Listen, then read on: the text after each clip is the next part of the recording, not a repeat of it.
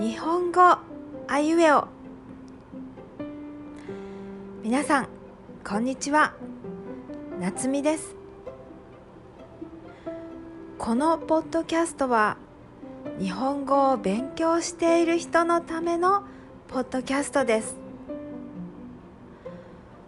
日本語のレベルは初級ビギナーの勉強が終わった人のレベルです。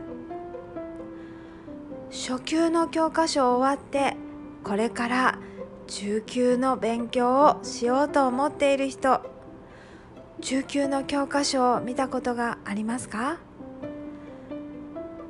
単語や漢字や文法初級よりたくさん覚えなければいけませんね。このポッドキャストでは中級の勉強を始めるためにたくさん新しい文法を勉強しようと思っています。ぜひ続けて聞いてくださいね。